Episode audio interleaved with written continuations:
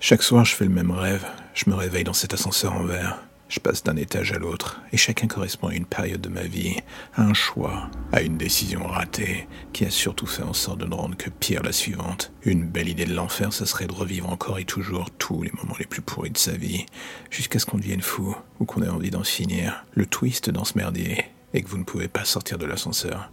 Vous ne pouvez rien faire d'autre que revivre à l'infini tous ces moments les uns à la suite des autres. Et à chaque fois que vous arrivez au dernier étage, celui de votre âge actuel, et que vous pensez que les portes vont s'ouvrir, l'ascenseur repart à zéro brutalement. Vous êtes prisonnier de ce ride infernal. La question est de savoir qui est le scénariste de ce merdier. Et jour après jour, cela vous obsède de plus en plus. Vous avez rebattu toutes les cartes, tous les cas de figure possibles. Le coupable unique, c'est vous.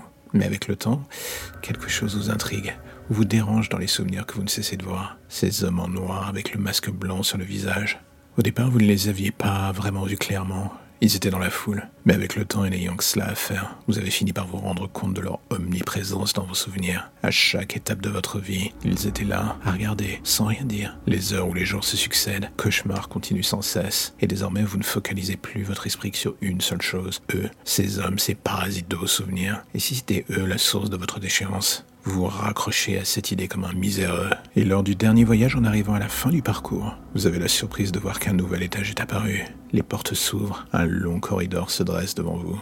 À mi-chemin, des cris se font entendre. Cela vient de la salle au fond.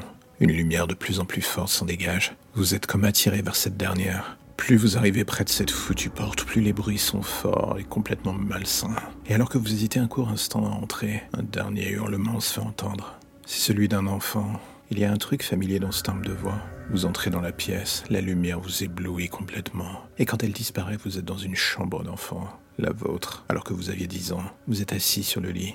Devant vous, un homme se dresse de dos. Il tient une arme dans la main. Vous êtes figé pendant quelques secondes et d'un coup, alors que vous essayez de vous jeter sur lui, il se retourne brusquement et braque l'arme sur sa tempe. L'homme qui vous fait face, c'est vous. Avant même que vous puissiez l'empêcher, il appuie sur la gâchette sa tête explose dans un horrible bruit, un flash blanc vous englobe complètement. Vous rouvrez les yeux brutalement. Vous êtes à nouveau dans l'ascenseur. Toujours le même trajet, toujours les mêmes scènes. Mais désormais, les hommes que vous aviez vus en arrière-plan sont partout. Ils vous observent, ils essayent même d'arrêter l'ascenseur. À chaque étage, vous ne leur échappez que par miracle. Et soudain, tout s'immobilise. Vous êtes dans l'ombre. Les portes s'ouvrent. Et dans le couloir, une silhouette se dessine. Elle sort de l'ombre et vient vers vous. C'est l'enfant que vous avez vu dans la chambre. C'est encore vous. Il vous sourit, mais ce visage n'a plus rien d'enfantin. Et soudain dans son ombre se dessine la silhouette d'un de ces hommes. Il apparaît sans crier garde. Il attrape l'enfant d'une main et lui brise littéralement la nuque. Le cadavre de ce dernier s'écroule sur le sol, mort. Tout cela n'a plus aucun sens, un bruit retentit derrière vous. Ce sont les portes de l'ascenseur qui se referment. Vous voilà seul et bloqué dans un des étages de votre souvenir.